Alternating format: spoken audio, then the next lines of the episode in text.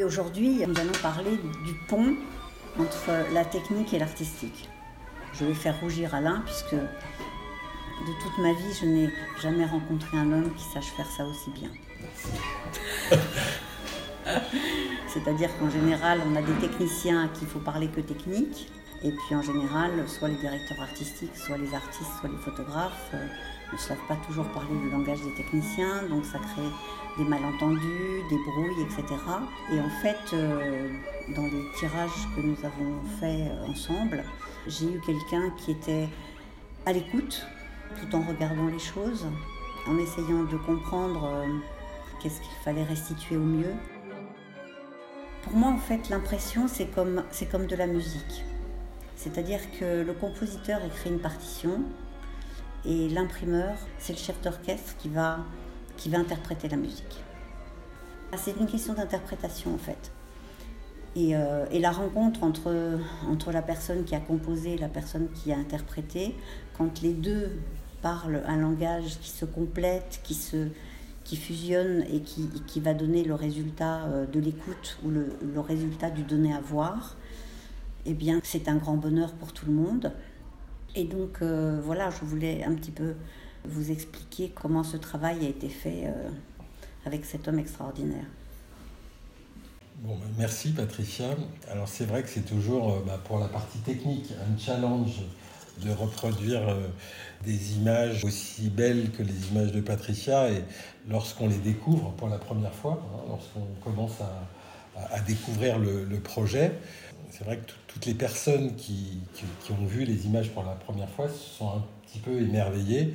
Et c'est vrai qu'on se demande toujours, pour servir un, tel projet artistique, quelle technique on va mettre en œuvre bah, pour pouvoir laisser une trace au-delà des originaux. Là, vous les avez sous les yeux. C'est vrai que ce sont des, petites merveilles, mais bah, extrêmement limitées, hein, puisqu'il n'y en a que 8 exemplaires. Donc effectivement, si on veut laisser une trace un tout petit peu plus large, souvent il faut euh, imaginer un outil qui va rester, qui aura une diffusion un tout petit peu plus large. Et donc on cherche à savoir si pour accompagner le projet, on va faire un livre ou si on va faire euh, un coffret. Et si on fait un livre, est-ce que ça va être euh, un livre à tirage limité, très limité, ou est-ce que ça va être un, coffret et quel va être le format par rapport aux originaux? Voilà, c'est toutes les questions qui se posent. Je dirais que pour aller un tout petit peu plus loin, on développe, nous, des technologies de reproduction de l'image pour être au plus proche des originaux. Donc, c'est-à-dire qu'en utilisant les, technologies qu'on développe, on est tellement proche des originaux qu'une fois encadré, on, est à la limite, on ne sait plus si on a l'original qui était limité à 8 exemplaires ou si, effectivement, on a le tirage qui est dans le coffret qui était fait de manière un petit peu plus large à 50 exemplaires ou 100 exemplaires, par exemple, dans le cadre du petit format. Voilà, donc là, ça a été toute une réflexion qu'on a menée avec euh, Patricia lorsqu'elle m'a présenté son travail. Et donc, c'est des choix qu'on a, fait ensemble. Voilà, et, c'est vrai que la première euh, partie de ces choix, très souvent, bah, c'est le papier puisque le papier euh, a un impact extrêmement important sur la restitution de l'image. Il faut rencontrer en fait ce que l'artiste a imaginé, puisque dans la tête de Patricia, tout est très clair. Et en fait, il faut être en mesure de comprendre ce à quoi elle veut aboutir pour trouver dans la palette des outils dont on dispose à la fois les matériaux et les techniques qui seront le plus à même de reproduire euh, son œuvre. Mais euh, il y a le papier et il faut aussi parler des encres. Donc parle de, des encres qui viennent de très loin. Oui, alors bah, au niveau des encres, alors c'est vrai que quand on a comme ça un travail en noir et blanc avec autant de, puissance, euh, le premier élément qui est fondamental dans la reproduction d'une œuvre en noir et blanc, c'est effectivement la puissance du noir. Et euh, la puissance du noir, en fonction du support qu'on a choisi, pour avoir le noir le plus intense possible, en fait, on cherche à comprendre la réaction de l'encre noire sur le papier. Pour obtenir un noir très très intense, il faut en mettre plusieurs couches. Si on fait un parallèle avec la peinture, on va parler par exemple, on parlait du domaine automobile, ben, des, fois il va falloir plusieurs couches pour arriver à avoir une qualité, je dirais une, une puissance, hein, puisque là on parle de noir, donc on parle de puissance, de densité, parce que ben, une seule couche euh, va être partiellement euh, absorbée par le support et la densité de l'encre va être réduite. Et donc, euh, nous, on développe des technologies pour être capable de mesurer l'intensité maxi que le support va être capable de restituer et de déterminer combien de couches il en faut. Et donc, en fonction de la technique qu'on utilise, on va savoir que pour euh, obtenir la densité maximale d'un tirage de, collection, euh, il va falloir par exemple 3 ou 4 couches de noir. Et sur une reproduction comme dans le coffret, 2 ou 3 couches vont suffire par exemple. Mais dans les deux cas, ce n'est pas le nombre de couches qui est important, c'est le fait qu'on aboutit au résultat désiré. C'est-à-dire que on va avoir cette puissance, qui est un noir euh, extrêmement puissant, qui va être là et qui va être restitué dans les deux cas sur le papier qui a été choisi, et donc qui est un support un tout petit peu différent entre le tirage de collection et euh, les tirages qui sont dans les coffrets, mais le, rendu du noir est quasiment de la même puissance. sur les, les, tirages de collection, vous avez une particularité, c'est qu'en plus d'avoir plusieurs noirs, vous avez également plusieurs gris. C'est-à-dire qu'il y a quatre gris. Ce sont des encres qui sont réalisées élaboré plus, précisément, élaboré à base de pigments de charbon et de carbone. Donc les, tirages de collection sont pratiquement inaltérables dans le temps puisqu'il n'y a quasiment pas de réaction à la lumière. Il n'y a absolument pas de mélange euh, avec des pigments par exemple de cyan, de magenta, de jaune, zéro. Zéro gramme, zéro pixel. Donc ça c'est extrêmement important parce que on va être comme une, comme une peinture, hein, c'est-à-dire que en termes de préservation c'est inaltérable, y compris si vous avez du soleil qui vient euh, éclairer euh, l'œuvre, ça va quasiment jamais bouger. Et alors justement, toi tu utilises 17 gris différents Voilà, non, les gris sont les, euh, les échelles de gris, mais c'est vrai que il y a une, quantité de gris qui sont. Après, c'est un petit peu complexe dans la terminologie, mais on travaille sur des échelles de gris.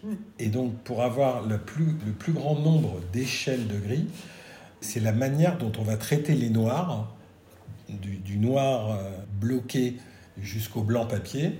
Et tous ces noirs vont passer les uns par-dessus les autres avec des gris qui sont fabriqués soit par des gris, soit par des niveaux de gris et par des gris qui sont chauds, qui sont froids. Voilà, parce que c'est ça qui est très rare, c'est d'avoir des, possibilités euh, d'une palette aussi, euh, aussi incroyable en, chaleur et en, froideur de gris. Et c'est, je pense, ce qui donne aussi cette, cette, quasiment cette mise en relief des images. Ça n'est pas que le noir, c'est les gris. C'est le gris. C'est les gammes de gris, en fait. Voilà, et c'est toute la dynamique à l'intérieur de la gamme de gris. Hein, c'est ce qu'on appelle la dynamique de l'image comme sur des écrans maintenant haute définition, ce qui fait que l'image jaillit de l'écran, c'est en fait ce qu'on appelle le, le color contraste. Et le color contraste dans les gris, c'est la capacité à avoir des échelles de gris où les gris se détachent les uns à côté des autres et qui fait qu'effectivement l'œil a une discrimination visuelle qui permet d'avoir une lecture de l'image. Le relief, incroyable. Regarde, tu vois, par exemple, ici, si on prend que cet endroit-là, par exemple, regarde le nombre de gris qu'on a. Ah oui, oui. Et, c'est ça qui donne justement l'effet de relief, l'effet de matière, l'effet d'avoir cette sensation qu'on peut toucher. C'est ça en fait qui est très, très important, c'est que le noir, oui, mais c'est toutes ces gammes de gris qui ont été pour moi très importantes parce que parce que c'est dans les gris qu'on ressent la matière, c'est dans les gris qu'on a envie de toucher avec le regard, c'est dans les gris que s'exprime euh, toute une palette de nuances pour arriver au blanc et au noir. Donc c'est vrai que je pense que c'est important de parler des gris, je trouve. c'est tout à fait exact, parce que si les gris, dans le traitement des images et de, et de l'impression, se déplacent, en fait, très vite, on va aboutir à une image plate, qui manque de relief, qui manque de contraste.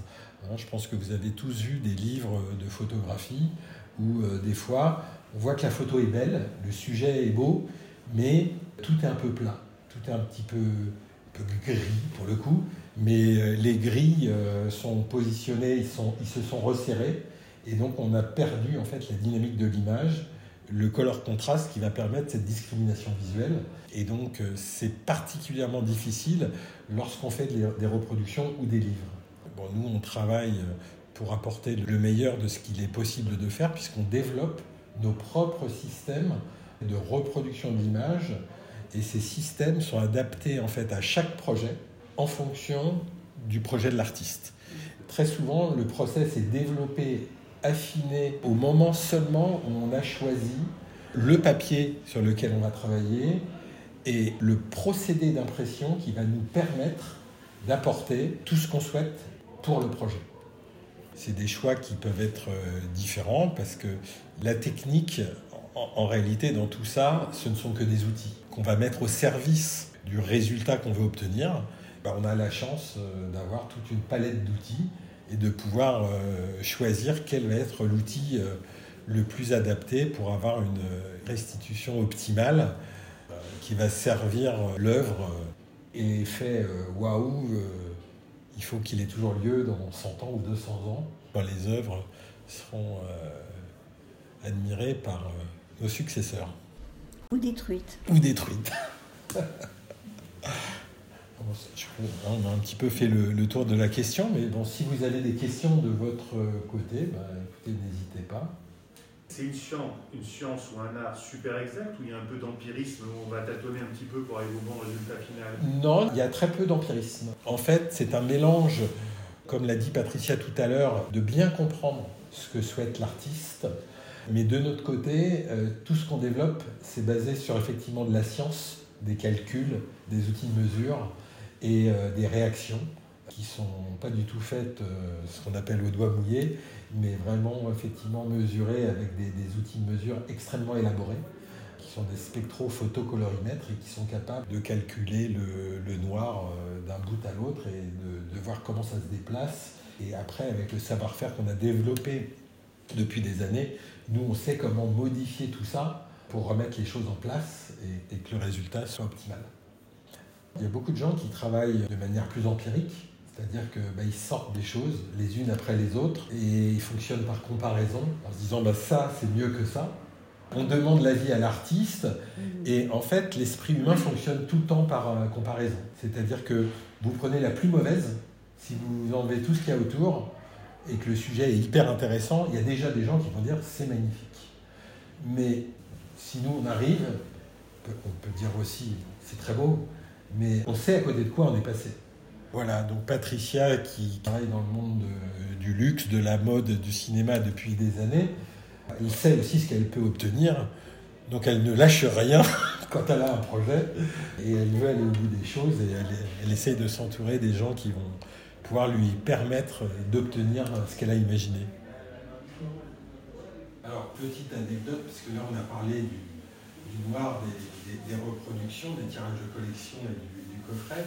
Mais la, complexité du noir également, c'est qu'il y a énormément de nuances de noir. On, a, on avait des, papiers noirs teintés dans la masse. Et ces papiers noirs teintés dans la masse, euh, c'est vrai que ben, quand on s'adresse à un fabricant de papier, il dit ben, j'ai le plus beau papier noir teinté dans la masse. Et donc, euh, bon, évidemment, nous, on est dedans tous les jours, euh, donc on a l'habitude. Effectivement, j'ai présenté à Patricia un certain nombre de papiers noirs teintés dans la masse. Et quand on les mettait côte à côte, eh ben, on voyait euh, cinq noirs très, très différents.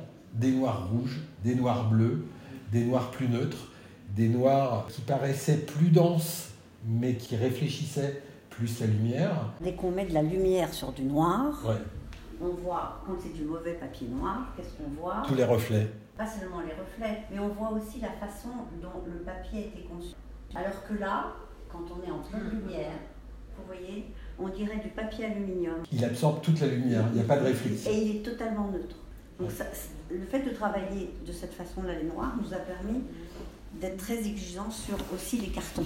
Et là, on se rend compte aussi que donc le noir, par exemple, euh, vous avez l'occasion d'avoir le, coffret chez vous, vous verrez que moins il est éclairé et plus il devient dense parce qu'il est tellement mat qu'il absorbe toute la lumière. Donc là, là, on est extrêmement éclairé. Hein, mais euh, normalement, on, va se rendre compte qu'on va, on va garder la lisibilité et il va devenir de plus en plus puissant puisqu'il ne réfléchit à rien, il absorbe tout. Donc ça, c'est une, des autres caractéristiques euh, qu'on peut avoir aussi, et c'est une caractéristique qu'on exploite aussi lorsqu'on imprime, c'est-à-dire qu'on essaye, vous allez, vous allez voir, c'est pas qu'on essaye, on, on, y arrive, on obtient, c'est-à-dire que sur les tirages qui sont dans le coffret, il n'y a pas de vernis. Donc vous êtes en contact avec l'encre directement, donc la puissance du noir, et comme il n'y a pas de vernis, il n'y a pas de réflexion, donc vous avez une lisibilité qui est bien meilleure que euh, lorsque le, tirage est, verni ou possède un verre brillant. C'est un peu plus fragile, donc là on utilise des techniques qui ne maculent plus, il n'y a, pas du tout de risque de maculage ça reste un petit peu plus fragile, comme toutes les choses précieuses.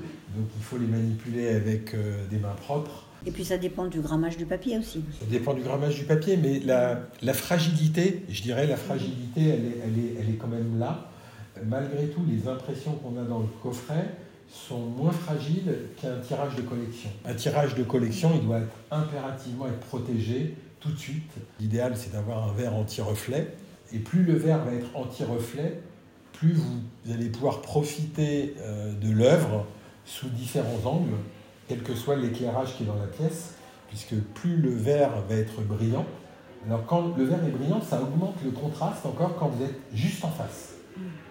Mais si vous êtes décalé dans un certain axe, ça va réduire légèrement le contraste et vous allez récupérer les brillances et les reflets euh, qui, dans certains cas, peuvent venir parasiter la lecture que vous avez de l'œuvre. Donc là, là où, je suis, moi, c'est quand même très éclairé. J'ai quand même une lecture qui est magnifique. J'aperçois quand même un spot, mais euh, il n'y en a qu'un et ça ne parasite absolument pas la lecture de, de, l'œuvre, du tableau. Pas, en fait.